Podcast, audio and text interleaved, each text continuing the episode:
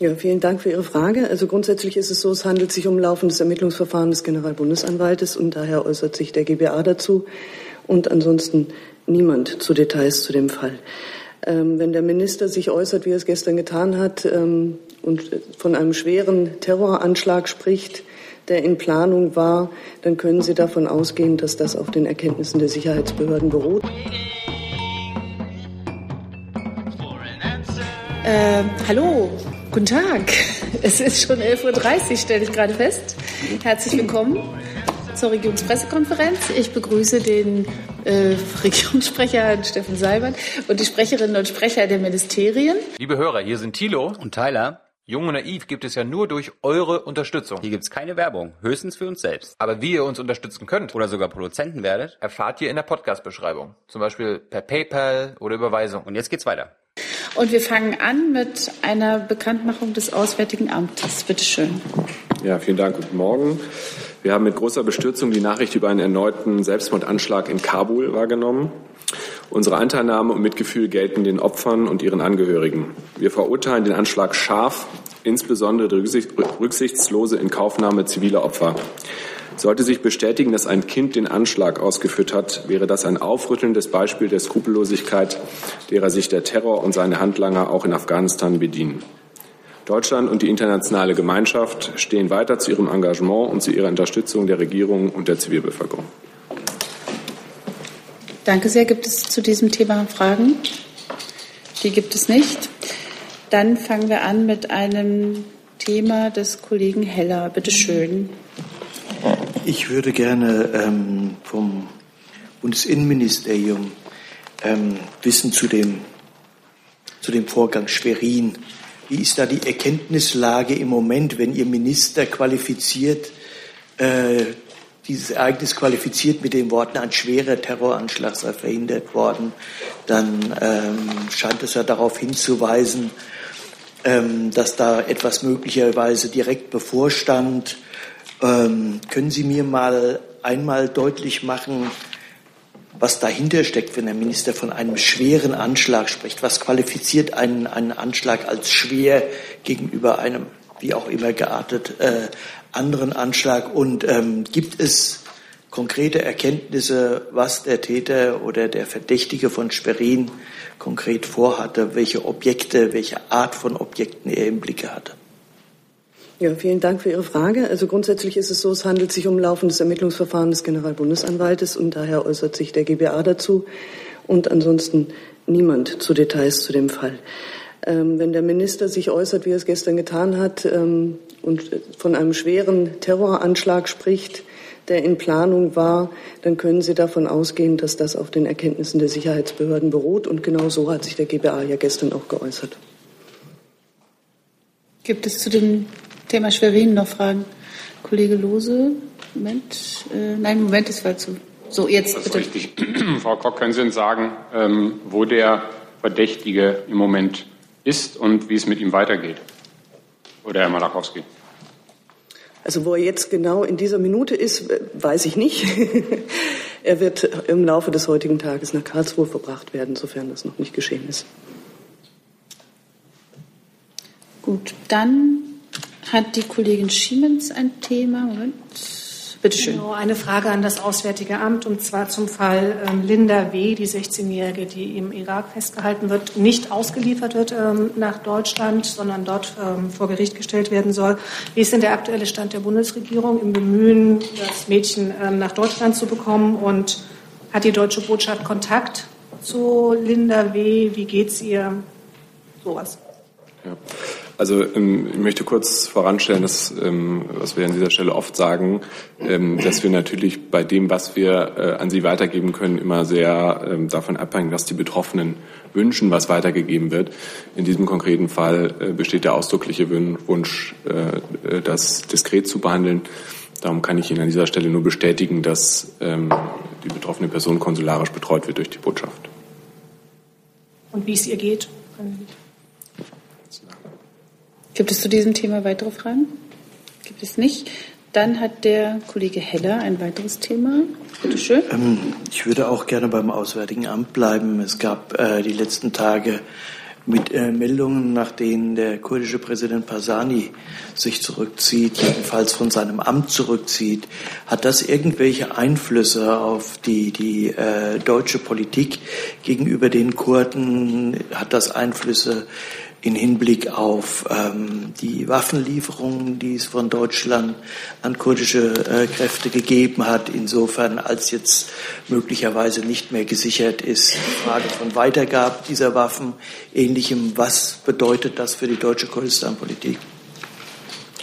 Ja, also die Meldung haben wir natürlich ähm, auch äh, gesehen und äh, gehört, was Herr Basani gesagt hat, ähm, und zwar, dass er zum 1.11., also zu heu zum heutigen Tage, äh, nicht mehr Präsident ähm, der Region Kurdistan sein möchte.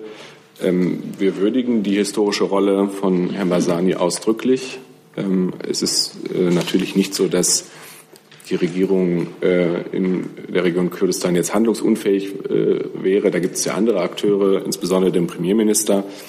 Und wir erhoffen uns, dass der Rücktritt von Herrn Basani äh, nun auch äh, eine Chance eröffnet auf eine weitere Demokratisierung der Region und äh, insbesondere natürlich auf eine Wiederaufnahme der Gespräche zwischen Erbil und Bagdad zur friedlichen Lösung der aktuellen Differenzen. Aber darf ich noch mal nachfragen, gerade, gerade die Frage von, von Waffenlieferungen in der Vergangenheit, ähnliches. Taucht da jetzt ein Problem für die Bundesregierung auf, dass da ein, ein, ein Mann, auf den man sich ja orientiert hat, äh, zumindest aus der ersten Reihe verschwindet? Gibt es da ein Vakuum? Gibt es da möglicherweise auch Gefahren, die mit einem solchen Vakuum verbunden sind für die deutsche Politik in dieser Region? Nein, das ist äh, nicht unser Eindruck, dass da ein Vakuum entsteht und an den Bedingungen, unter denen äh, die Waffenlieferungen äh, stattgefunden haben, hat sich nichts geändert. Dann ist der Kollege Heller das gleich auf. Sie haben noch ein weiteres Thema, steht hier auf meiner Liste, bitte. Ja, ich wollte gerne noch ähm, das Bundesfinanzministerium fragen mit Blick auf äh, Berichterstattung, die jetzt schon ein paar Tage zurückliegen. Von Erwartungen war da die Rede dass es einen Haushaltsüberschuss in diesem Jahr von 14 Milliarden geben soll. Gibt es solche Berechnungen in Ihrem Hause, die solche Beträge für das laufende Jahr erwarten lassen? Ähm, ja, also Sie wissen ja, können sich vorstellen, dass ich jetzt diese Berichterstattung hier im Detail nicht kommentieren werde. Wie immer steht das Ergebnis des Bundeshaushalts erst am Ende eines Jahres fest. Ähm, relativ sicher ist allerdings schon jetzt, dass der Bundeshaushalt auch in diesem Jahr wieder ausgeglichen sein wird. Ähm, wie Sie ja lesen konnten, entwickeln sich die Steuereinnahmen gut. Ähm, wir haben zwar auch mehr Ausgaben gegenüber dem Haushaltsentwurf, wie zum Beispiel die Rückzahlung der Brennelementesteuer. Ähm, aber die Entwicklung sieht so aus, dass vermutlich nicht in dem Maße auf die Asylrücklage zurückgegriffen werden muss, wie noch bei der Verabschiedung des Bundeshaushalts 2017 geplant. Das ist aber was anderes als Überschüsse, sondern das bedeutet, dass der Haushalt ausgeglichen sein wird. Im Übrigen haben wir ja nächste Woche die Steuerschätzung ähm, vom 7. bis 9. November. Und das Ergebnis dieser Schätzung wird dann einen genauen Überblick über die Spielräume im Bundeshaushalt geben. Darf ich da auch noch mal nachfragen? Der Unterschied zwischen ausgeglichen und 14 Milliarden ist ein relativ großer. Ähm, ist das, was Sie da sagen, dass der Haushalt sicher ist, dass der Haushalt ausgeglichen ist, ähm, ist das so zu interpretieren, dass man ähm, eigentlich von, von Seiten des Haushalts keine zusätzlichen Überschüsse erwarten kann, denn ausgeglichen heißt eben, dass von der Seite man nichts zusätzlich, was man irgendwie verplanen könnte, kriegt. Wie gesagt, ich kann jetzt hier keine Zahlen, ähm, die da oder ins Spiel gebracht werden, kommentieren. Ähm, wir gehen davon aus, dass der Haushalt ausgeglichen sein wird und alles andere wird sich dann zeigen. Dann hat der Kollege Lose ein neues Thema. Bitte schön. An das Auswärtige Amt, Herr Breul, können Sie uns ein bisschen was sagen zu den Berichten in Le Monde, dass es an der deutschen Botschaft in Paris schwarze Kassen gegeben habe und auch etwas spezifizieren, was das, ähm, wo das Ermittlungsverfahren läuft, von dem gestern im Auswärtigen Amt die Rede war. Ja, Herr Lose, kann ich äh, gerne was zu sagen. Ähm, das Ganze ist Teil ähm, einer personalrechtlichen Auseinandersetzung zwischen der Botschaft Paris und zwei ehemaligen Mitarbeitern. In diesem äh, Zusammenhang laufen zwei Kündigungsschutzklagen.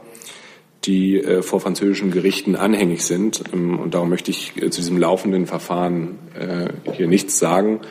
Äh, selbstverständlich jedoch werden wir diesen äh, Vorwürfen äh, nachgehen ähm, und deutsche Auslandsvertretungen halten sich nicht nur an deutsche Gesetze, sondern auch an die Vorgaben des örtlichen Arbeits- und Sozialrechts. Also von daher ähm, möchte ich das jetzt hier nicht kleinreden. Wir gehen dem nach, aber es ist Teil eines laufenden Verfahrens. Ja, bitte. Nach der Berichterstattung äh, von Le Monde mindestens wussten äh, drei äh, ehemalige deutsche Botschafter in Paris davon. Zwei von denen sind noch auf Posten, ich glaube in London und in Rom, wenn ich das richtig im Kopf habe. Können Sie uns dazu was sagen, inwieweit auch die zumindest in interne Untersuchungen, Befragungen etc. eingeschlossen sind? Ja, ich habe äh, die Vorwürfe äh, gelesen, genauso wie Sie, und ähm, Sie sind Teil dieses, dieses Verfahrens, was anhängig ist, und möchte bitten, dass wir, äh, da es im Moment vor den Gerichten liegt, äh, zu den Einzelheiten keine Stellung. Das heißt aber, ich darf davon ausgehen, dass es auch eine hausinterne, neben den gerichtlichen äh, Abläufen auch eine hausinterne Klärungsversuche gibt. Ja. Äh, Kollege Thibault, haben Sie zu demselben Thema? Dann, bitteschön. Ähm, gab es äh, in der Vergangenheit an, äh, in anderen Botschaften ähnliche oder gab es also auch äh, ähnliche Vorfälle, Ihrer Meinung nach, wie Sie wissen? Ähm, dazu wäre mir jetzt nichts bekannt. Ähm, man muss natürlich, ich sagte es ja gerade schon, äh, die deutschen Botschaften müssen sich nicht nur an deutsche Gesetze halten, sondern jeweils auch an die lokalen arbeitsrechtlichen und sozialen Bestimmungen und die sind natürlich in jedem Land äh, ein Stück weit anders. Darum weiß ich jetzt nicht, inwieweit man die Situation in Paris äh, eins zu eins vergleichen kann mit der Situation an anderen Botschaften. Da bin ich ehrlich gesagt überfragt. Soll ich verstehen, dass äh, Sie Ihrerseits oder das Ministerium auch eigene Untersuchungen äh, dann entschieden hat oder vielleicht eine externe Stelle wie der äh, Rechnungshof? Naja, also das äh, ist ja sozusagen ein laufender Prozess, dass wir vom Bundesrechnungshof äh, überprüft werden, genau wie alle anderen Ministerien auch. Äh, genauso haben wir ähm, innerhalb des Ministeriums interne Kontrollverfahren, ähm, die sich das genau angucken werden. Äh, aber wie gesagt, das äh, ist jetzt erstmal äh, Teil einer personalrechtlichen Auseinandersetzung zwischen der Botschaft und zwei ehemaligen Mitarbeitern. Und dazu gibt es ein Verfahren. Dazu nochmal der Kollege Lose, bitte. Ja. Ähm, gibt es denn äh, oder wie lange ist dem Auswärtigen Amt denn schon bekannt, mindestens Verdachtsmomente äh, über, diesen, über diese Vorgänge? Und ähm, können Sie uns irgendetwas sagen, ob der gegenwärtige Botschafter in Paris, Meyer Landrut, ähm, in der Sache schon aktiv geworden ist? Wie gesagt, also ich äh, kann nur noch mal auf das Verfahren verweisen. Äh, und ich möchte jetzt auch äh, das, was Ihrer Frage da zugrunde lag, äh, nämlich so eine Art Schuldeingeständnis jetzt dazu keine Stellung nehmen, weil wir diese Praxis, die da beschrieben wurde und die Teil des Verfahrens ist, jetzt noch mal genau prüfen und angucken werden. Gibt es zu diesem Thema noch eine Frage? Gibt es zu einem anderen Thema eine Frage? Ah, da sehe ich den Kollegen Nielsen. Bitte schön. Wenn ich darf, möchte ich noch mal auf das Thema Haushalt zurückkommen.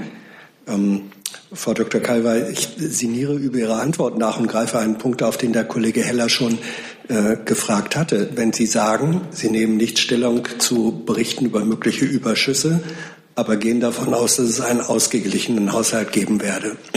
Damit machen Sie ja doch eine Aussage über das Verhältnis von Einnahmen und Aus, äh, Ausgaben. Ausgeglichen bedeutet, Sie gehen davon aus, dass es keine Überschüsse geben wird. Ist das so zu? Ja. Ausgeglichen heißt nicht mehr Einnahmen als Ausgaben, also keine Überschüsse. Das ist der Sinn dieses Wortes. Deswegen frage ich mich, ob Sie nicht eigentlich sagen wollten, Sie gehen davon aus, dass es kein Defizit geben werde. Sie, Sie können das jetzt interpretieren, wie Sie wollen. Ich habe Ihnen gesagt, was ich dazu zu sagen habe, nämlich, dass wir davon ausgehen, dass es einen ausgeglichenen Haushalt geben wird und ähm, dass wie die Entwicklung sich derzeit abzeichnet, das habe ich Ihnen gesagt. Ähm, und alles andere können wir wirklich erst nächste Woche, da haben wir mehr Anhaltspunkte ähm, sagen. Und ja, so wie ich es Ihnen jetzt gesagt habe, so lasse ich es jetzt auch stehen. Dann nochmal, mein Gott, ich bin heute wirklich so ein bisschen stehe auf dem Schlauch. Bitte schön, nochmal der Kollege Lose. Ja, darf ich noch einmal kurz zurück nach Schwerin. Frau Kock, können Sie uns irgendetwas zum Asylverfahren ähm, des ähm, in Rede stehenden Verdächtigen sagt, er habe einen Subsidiärschutz bekommen im April 2016. Nach meinem Kenntnisstand müsste der verlängert werden nach einem Jahr, überprüft und verlängert werden. Können Sie uns dazu noch was sagen? Also ich kann Ihnen noch nicht viel sagen. Das, ähm, wir sind dabei, die Asylvita noch beizuziehen. Ähm, es war gestern Feiertag, es ist heute auch in Bayern noch Feiertag.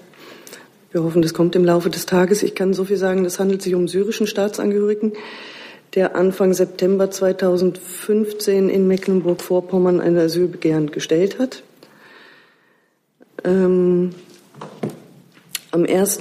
Februar 2016 hat er beim BAMF einen Asylantrag gestellt und am 18. April 2016 wurde ihm eine befristete Aufenthaltserlaubnis nach 25 Absatz 2 Aufenthaltsgesetz gewährt. Ähm, die Aufenthaltserlaubnis ist befristet bis 17. April 2019. 2019? Okay.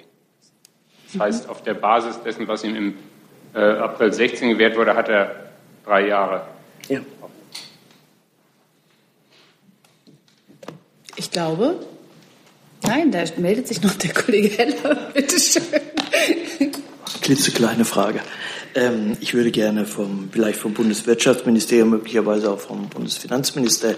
gerne wissen, ähm, der Bund ist ja nur Großaktionär beim Unternehmen Deutsche Telekom. Hat der Bund in irgendeiner Weise eine Position zu dem, was im Moment bei der Telekom in Amerika passiert, wo ja eigentlich eine Großfusion angesagt war? die jetzt möglicherweise nicht zustande kommt? Oder verhält er sich passiv wie ein Kleinaktionär und sagt, das passiert woanders, da können wir nichts zu sagen? Ich kann dazu nur sagen, wir haben diese Berichte und Meldungen zur Kenntnis genommen, kann das aber nicht, nicht näher kommentieren. Hey Leute, Jung und Naiv gibt es ja nur durch eure Unterstützung. Ihr könnt uns per PayPal unterstützen oder per Banküberweisung, wie ihr wollt. Ab 20 Euro werdet ihr Produzenten im Abspann einer jeden Folge und einer jeden Regierungspressekonferenz. Danke vorab. Fast vergessen, Entschuldigung, der Kollege der ja, Zum Thema äh, China vielleicht an Herrn Seibert oder das Auswärtige Amt. Ähm, letzte Woche hat der chinesische Präsident eine neue Epoche seines Landes angekündigt, so also indem die Volksrepublik ins Zentrum der Weltbühne äh, rücken soll, ist vielleicht eine breite geopolitische Frage. Aber wie werde die Bundesregierung eine mögliche äh, sehr, also sehr starker Expansion chinesischer ökonomischen oder militärischen Macht in der Region, in der Welt und wie könnte das äh, deutsche oder europäische Interesse betreffen? Das ist tatsächlich eine sehr breit angelegte Frage. Ich will auch nicht äh, hypothetisch in die Zukunft schauen. Die Bundesregierung hat natürlich den Verlauf des jüngsten Parteitags äh, sehr genau verfolgt und auch die Erklärungen, die da durch den Präsidenten und neuen KP-Chef, neuen alten KP-Chef abgegeben worden sind. Sie wissen, dass die Bundeskanzlerin ihm auch gratuliert hat ähm, zu äh, seiner Aufgabe, die er fortführen wird. Äh, wir haben bereits in den letzten Jahren, vielen Jahren, äh, natürlich einen unglaublichen Aufstieg Chinas äh, in seiner wirtschaftlichen Bedeutung, auch in der politischen Bedeutung, die es in der Welt spielt, ähm, erlebt. Wir sind ein enger Partner Chinas bei aller Unterschiedlichkeit der Systeme und auch manch menschenrechtlicher Überzeugung ist das eine enge Partnerschaft, fundiert auch auf zahlreichen Kontakten von auf allen Ebenen von den Begegnungen der Bundeskanzlerin bis zu den verschiedenen Dialogformaten, die wir mit China äh, unterhalten und sicher auch in Zukunft unterhalten werden. Das heißt, wir wollen Chinas Entwicklung äh, konstruktiv begleiten und wir wünschen uns auch, dass China in der Welt, in den internationalen Angelegenheiten eine konstruktive Rolle spielt. Gut. Dann danke ich allen für Ihr Kommen und für Ihr Interesse und beende diese Regierungspressekonferenz.